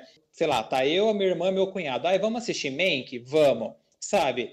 Não dá, não cola, entende? Porque que nem a Amanda falou, tinha momentos... O irlandês ainda dá. Dividindo em quatro capítulos, mas o irlandês ainda dá para fazer isso. O irlandês ainda dá, exatamente. É que eu acho que assim, André, Man, o Mank é um filme assim de nicho, né? É de um nicho específico. Eu acho que é muito específico. Então, é, ele é arrastado sim. O filme tem duas horas e sete, eu acho, alguma coisa assim. Doze, eu acho, duas horas e doze. É, duas horas e doze. Tipo, é o mesmo tempo de duração daquele insuportável festa de formatura da Mary Streep que para mim também é tão arrastado quanto, mas meio que superou, superou, assim, sabe? O André tá gargalhando, gente. Mas, mas assim, é que nem é, reforçando mais uma vez, é um filme de nicho. Para uma pessoa assim que não tem conhecimento sobre Cidadão Kane, sobre essas histórias de bastidores, assim, tudo mais, ela vai dar play no filme, ela não vai aguentar ver até o final. Então, se você quiser ver, você tem que estar preparado e estar pelo menos um pouco por dentro do que tem por trás do filme, né? Tem que ter um cursinho preparatório. É, exatamente. Nossa, é um curso preparatório mesmo. Vê uns vídeos da Carol Moreira de história de cinema e se jogue. é, você não vai ver, tipo, numa sexta-noite sentando. É, exatamente. Você sabe que eu acho que extrapola um pouco o nicho, porque assim, até. Não sei vocês, aí eu queria ver a opinião de vocês. Até assim, eu que gosto muito de cinema, estudo história do cinema, é, conhecia já toda a treta do Hearst, do, de quem tinha inspirado o Cidadão Kane, tudo isso. Tinha cena que eu ficava, mano, o que que tá acontecendo? Tem uma cena especificamente, eu acho que é numa festa, eu não lembro se é de Natal ou alguma outra festa que tá rolando lá, antes do Mank brigar com o Hearst, é no meio do filme. E eles começam a soltar nome. Soltar nome de não sei que ator, soltar nome de não sei que diretor, soltar nome de não sei quem que tá na política, soltar nome de não sei que lá. E eu ficava tipo, gente, quem são essas pessoas? Eu não sei, sabe? Tipo. Exatamente, sim. E a partir desse ponto, Camila, eu falei, eu desisto de ligar nomes a pessoas nesse filme. Foi a partir dessa cena eu falei, desisto, vou ver, sabe? Porque é muita coisa, tem muita coisa. Então, porque fica parecendo, tipo, que eles só estão jogando referência para quem, tipo, é muito apaixonado. Por isso que, tipo, eu entendo que ele vai receber um monte de indicação justamente por isso, porque a academia ama se autorreferenciar, né? É, exatamente. Eu acho que foi uma cena feita só para os velhotes lá da academia ficar vendo, ai meu Deus, ah, eu lembro, esse era meu amigo, você não, não, não, não sabe alguma coisa. Falando de tal que nunca é lembrado. ah, é amigo é. do meu tio. É. é amigo do meu tio. Sim. Mas então, eu acho que justamente ter esse tanto de referência de tantas pessoas que eles vão jogando acaba fazendo o filme ficar mais cansativo. Porque, por exemplo, é um filme que, assim, ele é muito mais devagar, então. E aí sempre coloca muita gente, tanto é que a hora que terminou o filme, eu fiquei assim, putz, interessante, mas o que, que são metade dessas pessoas? Eu, tipo, preciso pesquisar, porque não é aquele tipo de coisa que assim, ah, eu tô de boa, Festa estranha com gente esquisita, basicamente. É a sensação que eu tive vendo esse filme. Então, parece que, tipo, você realmente, para você aproveitar melhor o filme, você acha que tem que ter uma base muito maior ou realmente saber um pouco da, tipo, da treta deles, do nome das pessoas. Porque a hora que eu terminei, eu fiquei assim, tem várias pessoas que eu sei, mas tem umas pessoas que eu não sei o que tá acontecendo, então... O contexto político da época, porque, tipo assim, eles jogam a questão da eleição de 1934 do governo da Califórnia, né, e você fica, Ok, mas assim, do que se trata? Aí tem uma pistazinha que ele fala, ah, porque vocês vão para a Flórida e tal. Aí você tem que entender que na época existia esse candidato governador, que eu não vou lembrar o nome agora, porque eram muitos nomes a desistir de tentar correlacionar, assim como Mateus, todos os nomes. Mas, enfim, existia esse candidato que advogava né, para que é, os estúdios, durante a madrugada e no final da noite, né, quando eles não estavam sendo utilizados né, para as filmagens dos próprios estúdios, atores, diretores, produtores, roteiristas e empregados utilizassem esses espaços para fazerem seus próprios filmes. Que tentativa de fazer com que o cinema ocorresse cinema independente fora dos grandes estúdios, né, utilizando a estrutura dos grandes estúdios. E aí ocorreu um lobby gigantesco para que não ocorresse esse tipo, eh, para que a eleição não acontecesse, não ocorresse esse tipo de prática. E aí ameaçaram, né, que se ele ganhasse as eleições, iam transferir os, todos os estúdios iam sair de lá e ir para a Flórida, o outro na costa leste. Ou seja, tinha todo um contexto que é super interessante, inclusive, de ser contado a história do cinema, né, principalmente do cinema hollywoodiano, que seria muito bacana. Só que se você não tiver esse contexto, como eu não tinha, só fui por causa dos vídeos de Carol Moreira, inclusive, um beijo, Carol Moreira. Mas, tipo, se eu não tivesse esse tipo de informação, eu ficaria boiando, porque o filme não, não, se, não se preocupou de, de, de contextualizar esse direito. Só tipo assim, vai, entenda aí. Beijos. É, eu acho que isso acaba nichando muito o filme, né? Porque, ah, por mais que você consiga entender a história, mesmo sem, sem tendo tantos detalhes e tal, se entende mais superficialmente, você acaba, a pessoa que tá vendo acaba se meio que não criando uma identificação muito grande com o filme, porque você fica, pô, tem um monte de informação, assim, aleatória que eu não tô compreendendo muito bem, então você acaba desligando, né? Você perde um pouco o foco. Aí eu acho que acaba dando uma nichada, né? Quem realmente vai querer pegar para ver o filme é alguém que de alguma forma já se identifica, né?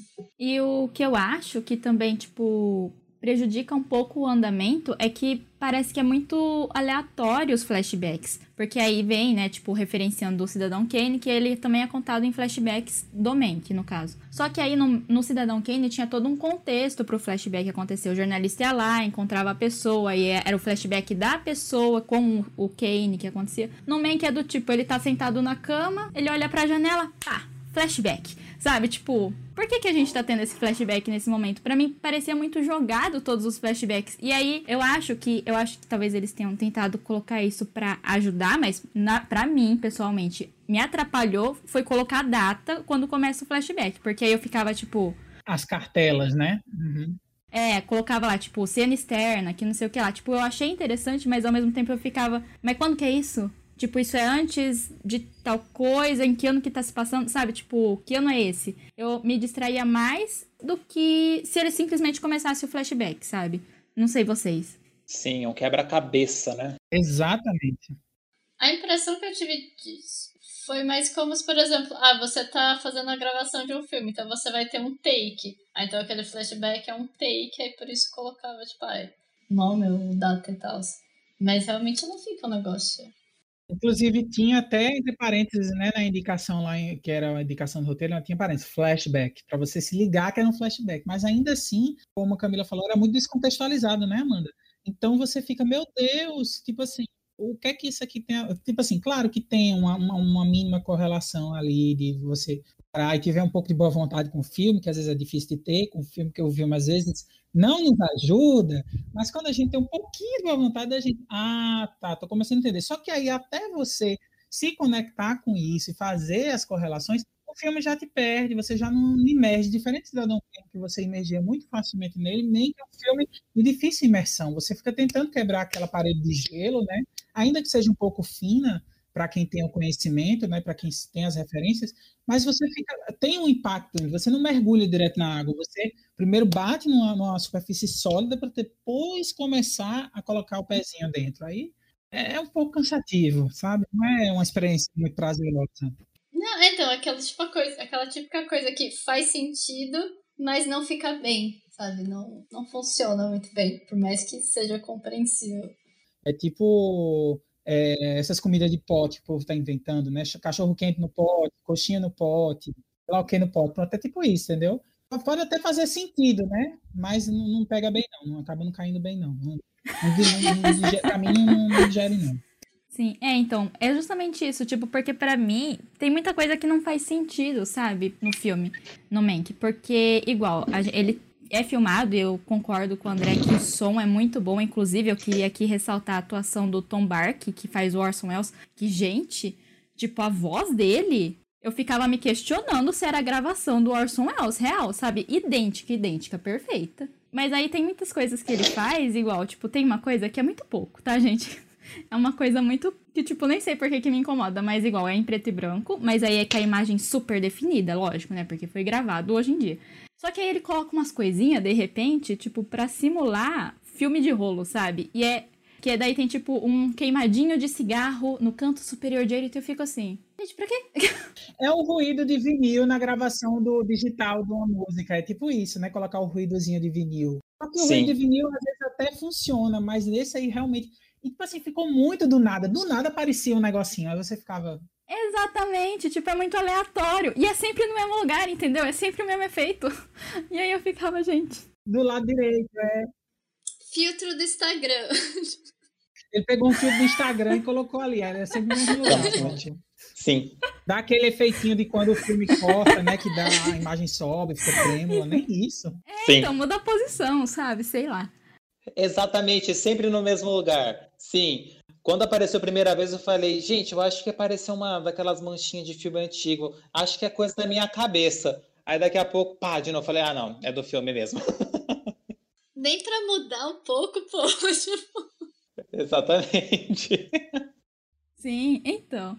E aí tem isso, e aí também tem uma coisa que me incomodou enquanto eu tava assistindo. Eu não sabia disso enquanto eu tava assistindo, mas me incomodava no nível do tipo, será mesmo? Aí eu fui pesquisar porque me incomodou muito. Camila, Camila tem muitos detalhes, caramba. Eu achei maravilhoso, vai, diz. Ah, eu tenho. Pode parecer que eu não tenha gostado do filme, mas como eu disse, gente, eu simplesmente achei ele ok, tá? Não, não odeio o filme, tá? Só explicando. É, eu tô falando essas são as coisas do porquê me decepcionou. é, que é a questão da mulher do Mank, a Sarah. Porque no filme, vamos lá, o Gary Oldman tá com 62 anos. A atriz que faz a mulher dele está com 33. Não, peraí. O Gary Oldman está com 62 ou o personagem. Porque o personagem tinha 43, né? É, não, o Gary Oldman, o ator. Ah, o Gary Oldman, sim. Isso. E aí a, a atriz que fez a, com ele, a Trupence Middleton, tá com 33. Aí eu ficava, gente, mas é muita diferença de idade. Tipo, você sente na tela essa diferença de idade? Eu ficava, será mesmo? Fui pesquisar. A Sarah e o Menck nasceram no mesmo ano. Eles nasceram em 1897, os dois. E aí eu fico me questionando, tipo, era necessário colocar uma atriz tão nova assim, sabe? Tipo, enfim, só queria jogar isso aqui na mesa. Nossa. Jurava que tinha uma diferença de idade. É, então, tanto é que essa é uma das grandes polêmicas do filme, né? De do Mank ser retratado pelo Gary Oldman, que já é um ator assim com uma idade relevante, né, para fazer um papel de 40 e poucos anos, assim, sabe? A escolha dele foi muito comentada por conta disso, né? Da discrepância da idade que ele tinha com, com o Mank, porque o Mank também ele faleceu muito jovem, né? Eu acho que ele faleceu, acho que com uns 55. Exatamente. Então, tipo, ah, eu não sei. O Gary Oldman, ele tá bom no filme. Mas assim, vou dar uma semi vou dar uma semi-passada de pano em relação a isso. Para mim, o maior problema não é o Gary Oldman ser velho, porque se a gente parar para pensar que na época, inclusive, tinha manchetes de jornais a velha de 42 anos, então ele, um de 43 anos, ele poderia aparecer bem mais velho do que uma pessoa de 43 anos, hoje a Thais Araújo tem 42 anos, se você parar para pensar. Mas assim, então, uma pessoa de 60 hoje em dia pode ter uma aparência de alguém que na época tinha 40 anos, né? Essa questão da aparência mudou. O problema maior para mim é a esposa dele ser muito mais nova do que ele. Porque agora que vocês me deram essa informação, a Camila falou que eles nasceram no mesmo ano, as, as, as, personagens da vida real nasceram no mesmo ano, não faz sentido ela ser tão em tela, imprimir, né? Ser uma pessoa mais jovem e ter essa diferença de quase 30 anos aí de idade, 20 anos de idade, eu tô péssimo de matemática hoje. É, tem 29 anos de diferença de idade os dois, então. Ixi, acertei então. Sim, mas uma coisa que me incomoda muito, não só da diferença deles, é porque, por exemplo, durante o filme você percebe, tipo, dá pra perceber que tem hora que ele envelhece, que ele vai mudando durante o filme, mas ela não, tipo, parece que ela, sei lá, dorme no formol, sabe? Ela tá sempre a mesma pessoa. E você fica assim, gente, ela parou no tempo e ninguém mais. Ela é a chefe. Sim. Exatamente. E é uma coisa que foi exatamente isso que me incomodou e o porquê eu fui pesquisar depois. Porque tem, ó, algum momento no filme, eu acho, que eles deixam subentendido que eles se casaram jovens. E, tipo, isso foi a primeira esposa dele. E eu fiquei, gente, mas não é possível. Então ele casou com ela com 10 anos, né? Tipo, ela tinha 10 anos quando eles se casaram pra estar tá desse jeito. E aí foi por isso que eu fui pesquisar, porque eu, me incomodou muito, sabe? Tipo, porque eu não conseguia entender, porque ela parecia uma esposa, tipo, super jovem. Tipo, ah, eu tô com você há dois anos, sabe? Mas aí falam que não, que é da vida dele, né? É bem bizarro. Agora que eu sei dessa informação, eu tô bem tenso. Mas assim, Camila, tem mais algum ponto negativo a falar? Porque eu queria falar dos dois pontos positivos, brincadeira. E alguns pontos positivos do filme, a gente não parecer que a gente detestou o filme. Ponto negativo? Deixa eu ver aqui meus pontos negativos. Não, eu já falei, acho, tudo que eu tinha pra falar. Eu só quero fazer um comentário, antes que eu esqueça que eu descobri que o Hearst, né, só um fun fact para vocês, né, ouvintes e convidados, é, ele era bem questionável na época, né, inclusive igual Kane, e ele era super apoiador do regime nazista. Ele inclusive chegou a publicar uma falsa entrevista com Hitler para mostrar as boas intenções dos nazistas. Meu Deus, era o Gugu da época. É o Gugu da época. O Gugu não teve a falsa entrevista do TCC? Pronto, ele fez a falsa entrevista com Hitler. Maravilhoso. Só que não. Exatamente, só queria jogar isso porque eu achei assim, mano, a que ponto chega a pessoa, né? Meu Deus. Será que dá para comparar ele com o velho da van? Talvez.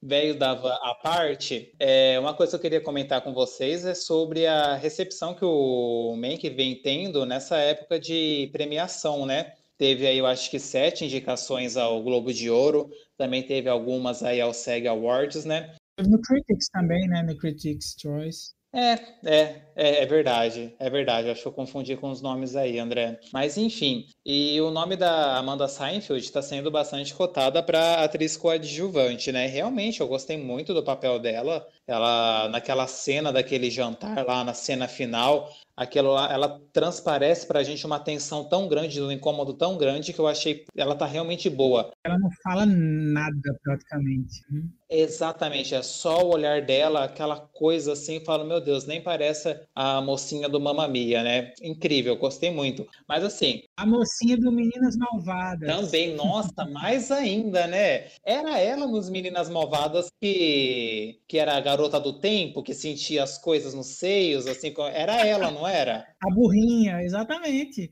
Isso! Tipo assim, é, é Olha muito só. bizarro você parar pra pensar. Olha só onde ela chegou. Pois é, não, exatamente. Mas uma coisa que eu queria comentar também é que eu acho que, assim, outra uh, atuação que eu gostei bastante do filme, queria saber da opinião de vocês, é a da enfermeira. Eu acho que, assim, as duas, assim, estão num patamar, assim, muito bons. A Lily Collins. É, então, eu achei assim, poxa, eu acho que também ela deve ser acreditada, deve ser comentada, né? Mas, assim, eu acho que a Netflix vai fazer uma campanha, assim, muito maior, assim, com o nome da Amanda Seinfeld Mas era só para deixar um parente que eu também gostei muito da personagem da enfermeira, que dentro desse filme eu acho que é o personagem mais carismático que tem. Ah, só um parênteses, acho que ela nem é enfermeira, ela na verdade é a, a datilógrafa, porque a enfermeira é alemã, né? Isso, a datilógrafa, isso, a enfermeira é a outra, exatamente, a datilógrafa, exatamente. Ela, ela faz a transcrição, ela ouve ele falar e Isso, vai, é, é a mocinha, exatamente. Desculpa, gente, informação errada, agora corrigida. Tranquilo, tranquilo, tranquilo. É, mas assim, é, só uma coisinha antes que eu queria também comentar antes da gente falar das atuações, que para mim é um dos pontos positivos do filme, finalmente vamos falar de pontos positivos do filme. mas assim, é, eu queria só ressaltar que é, eu acompanhei também um pouco antes, para você ter ideia de como fazia tempo que, a gente, que eu estava devendo gravar esse podcast para vocês. Quando vocês me convidaram para gravar esse podcast, estava tipo alguns dias para estrear Mank, que foi tipo no início de dezembro do ano passado. E aí, desde que Mank estreou até agora, teve um monte de premiações que não, não são premiações televisivas, né? Que é premiação de crítico, de coisas de nicho, a guilda dos diretores, assim, ou uma associação de, de roteiristas e tal. E meio que estava passando assim muito batido. Tinha uma indicaçãozinha outra ali, uma coisinha aqui e ali. E ele parecia que estava morrendo, entendeu? Na, na corrida. E agora, com os televisionados, é que ele ganhou um novo ímpeto, né? É um novo movimento aí para talvez ele abocanhar algumas indicações e até alguma estatueta do Oscar nessas categorias mais técnicas ou alguma chance mesmo para Amanda Seyfried. Mas é isso, né? Eu achava que Mank ia morrer na praia na questão das premiações, mas parece que ele tá, vai ter algumas chances. É, então, eu acho que assim, pensando em Oscar, eu acho que ele pode ser tipo igual um irlandês, ter um monte assim de indicações, mas eu acho que pelo menos uma estatueta ele, abo ele abocanha, que nem você comentou, André. Eu acho que ele não vai ser que nem um irlandês irlandês. O irlandês não levou nenhuma, vale lembrar. Exatamente, o irlandês ele teve 11 indicações e não levou nada, nada. Eu fiquei morrendo de dó, porque para mim, assim, na minha opinião, eu acho que o Oscar de coadjuvante deveria ser dado ao Joey Pesci, que para mim é melhor do que o Brad Pitt não era uma vez em Hollywood. Mas voltando a falar sobre Mank, é só esperar agora dia 15 de, de março para saber as indicações que vai sair, né, da lista oficial do Oscar. Bizarro, né? O Oscar esse ano em abril. Mas uma curiosidade que eu achei legal sobre, sobre a atuação de, das dos atores foi que eu vi um trecho de uma entrevista, e agora eu não lembro se foi. Acho que foi a Amanda Seinfeld que comentou que, como eles usavam as roupas de época realmente para retratar, né? Que eles meio que facilitava, tipo, os atores entrarem na personagem, porque só de estar tá usando aquelas roupas, meio que já mudava um pouco, tipo, ah, como eles andavam, meio que então ajudava muito eles já entrarem nesse clima do filme. E o que provavelmente deve ter, é, deve ter ajudado também nessa, na atuação deles. Porque realmente foi muito bom. Isso foi um ponto bem positivo. Apesar da história separadinha, foi um ponto bom. Lily Collins está ótima mesmo, tenho que ressaltar também. Ainda mais se a gente lembrar que ela é a Emily em Paris. Nossa, verdade. Aí, mas assim, já faz um tempo que eu gosto da atuação da Amanda Seinfeld, mas eu achei ela maravilhosa né? Até a atuação do menino que faz o Orson Welles, acho que ele não é famoso, muito boa, sabe? Tipo, eu acho que todos os atores estão muito bons. Inclusive o que faz o Hurst. Tyrion Lannister, Charles Dance também tá ótimo. Tyrion não, o... qual o nome dele? Ai, qual o nome do personagem? Tywin, o Tywin Lannister, o pai é, da família Lannister. Exato, ele é o Hurst, gente, perfeito, sabe? Porque ele faz, ele tá maravilhoso. Na cena do jantar que vocês falaram, gente, é muito bom. Eu adoro aquela cena. É, né, pra falar, né, que eu gostei muito dessa cena do, do Mank. Eu acho que a minha cena favorita é a do jantar, principalmente pelo jeito como ela termina. O que, que o Hershey fala no final pro Mank, eu fiquei assim, um tapa na cara aí, né, amigo? É, é assim, é, é, realmente, acho que, tipo assim, que o grande destaque é o próprio Gary Oldman, né? Porque, tipo assim, quando eu tava ali no começo pro meio do filme, eu fiquei, tá, o Gary Oldman tá bom, mas é o Gary Oldman, né? Ele já tem tantas atuações maravilhosas, né? Que você fica pensando, ah, qualquer coisa. Mas da metade pro fim do filme, eu acho que ele entrega ali cenas muito boas. A própria cena dele com o, com o Orson Welles, né? Que ele começa a destruir tudo ali. Ele diz, não, é isso que ele precisa, quando ele termina com a fulana, e ele começa a escrever o roteiro da cena em que o, o personagem, né, o do, do, do Kane, começa a detonar o apartamento lá, a casa, né? É, foram cenas boas, entendeu? Ele entregou do, do meio para o fim, ele me convenceu. Aquele, né? Olha a pretensão da pessoa. O, o Gary Oldman me convenceu que estava muito bom do meio para o fim. Mas foi isso. Acho que tipo assim que ele já estava bom, mas acho que ele tava, ele realmente se mostrou as melhores cenas dele do meio para o fim do filme. Sim, sim, concordo. É, eu acho que ele tava. Não sei se é isso, né? Mas me parecia muito o começo que ele tava muito no automático, às vezes, sabe? Parecia que ele tava só sendo ele, tipo, o Gary Oldman básico de atuação, né? Tipo, eu sentia um pouco isso no começo, mas realmente, tipo, no final, a hora que vai esquentando o filme, né, e vai tendo mais tretas, e aí todo mundo começa a ir lá visitar ele, a falar, tipo, você não pode fazer esse filme, que não sei o que lá. Aí eu acho que, tipo, realmente ele cresce bastante. O que mais que você gostou, André? Que você falou que eram duas coisas. Ah, não.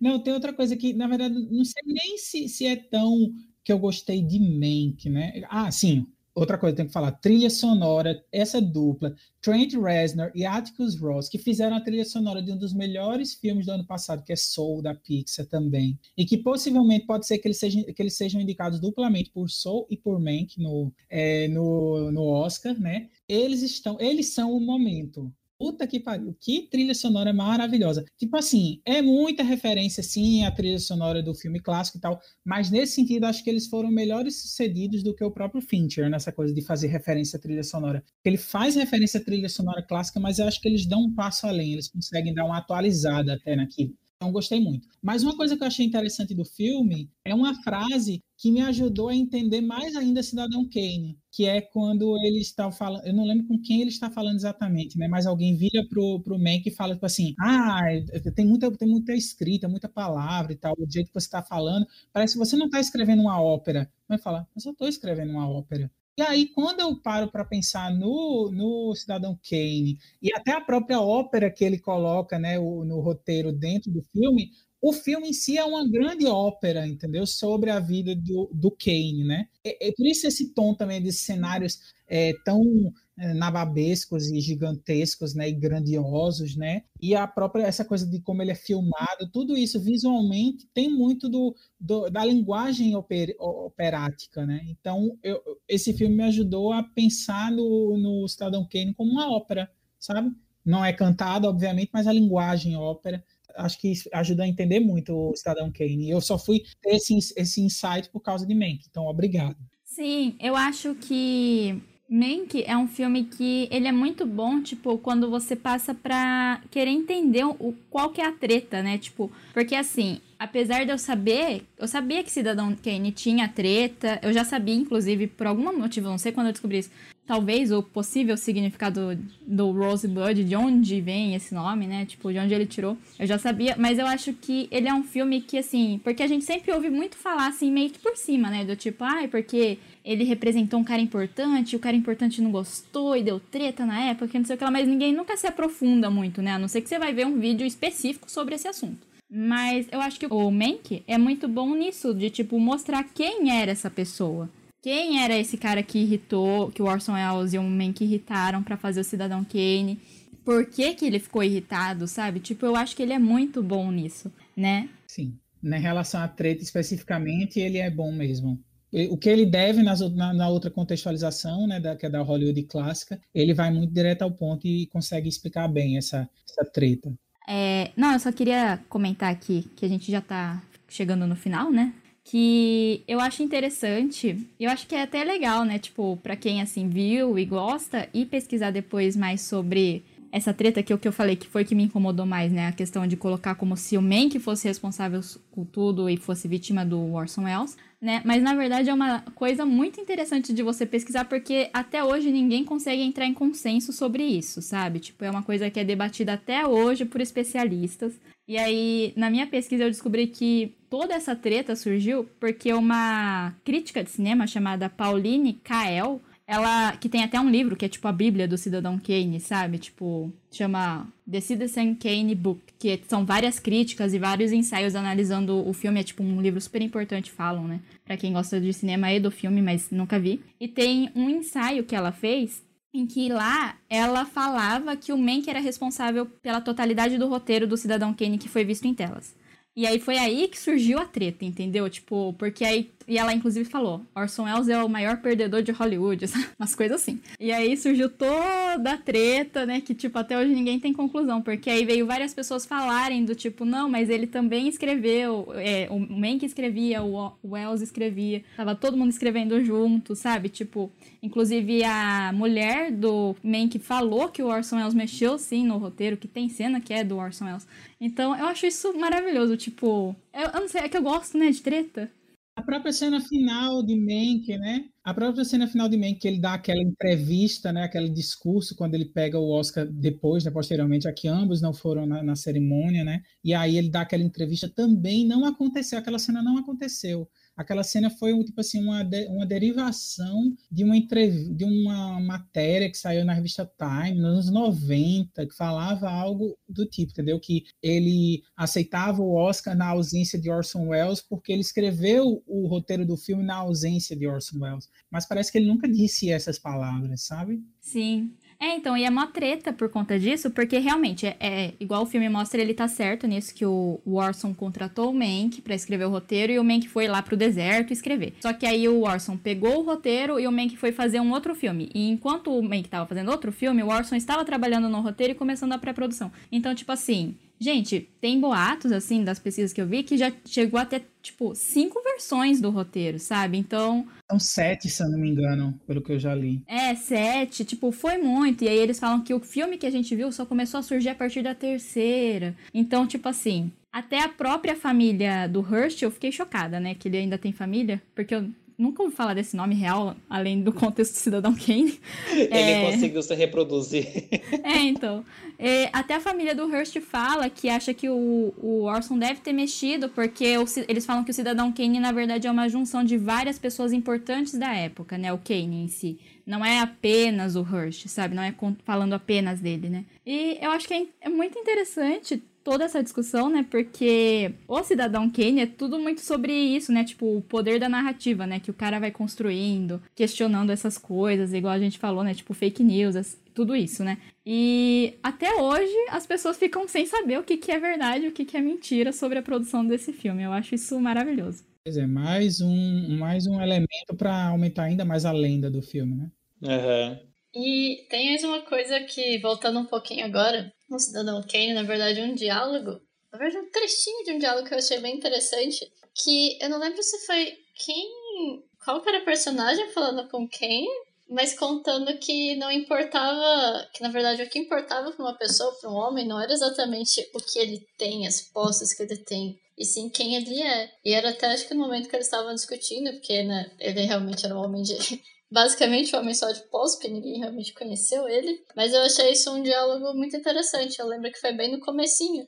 E depois, conforme você vai vendo a história, você vê que, sim, por mais que ele buscava sempre, que ele sempre gastava dinheiro para preencher alguma coisa, você vê que no fundo não dá pra saber quem era quem, como que era a pessoa, tipo, qual era a essência dele. Era muito, tipo, ele era muito visto como uma pessoa que sempre foi mais que milionária, que sempre tinha muitas posses, aquela pessoa famosa, mas não muito quem era a pessoa por trás de tudo isso. E eu achei uma parte bem interessante. Eu acho que o roteiro acaba colocando ele muito como a pessoa que tem muitas coisas, mas que na verdade o roteiro está mostrando que ele é determinado, ele é definido por, pela ausência de, de alguma coisa, né? No caso, a ausência ali do carinho, da paixão, do amor, né? Acho que é muito isso. Ele é, é a pessoa que tem tudo na vida, mas ao mesmo tempo tem algo fundamental que falta ali.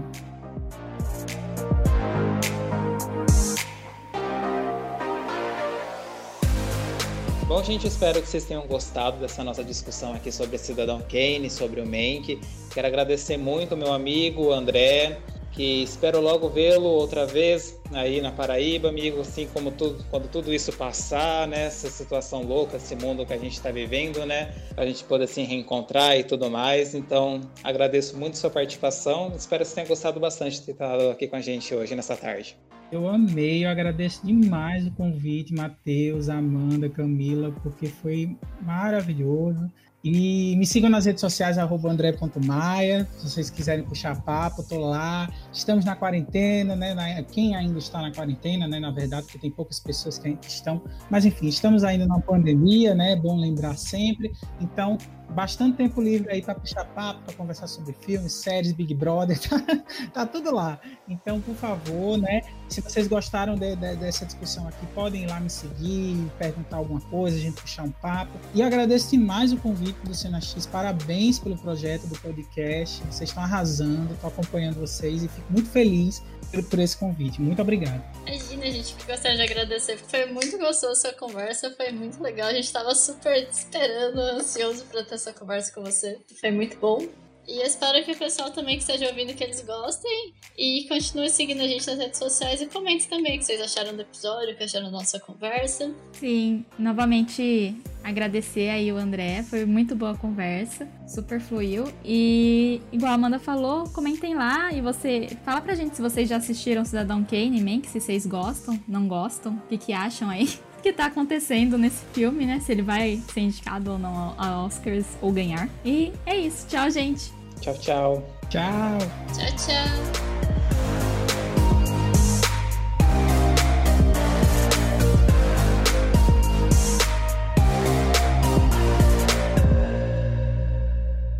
A música usada nesse podcast é de Dan Henning.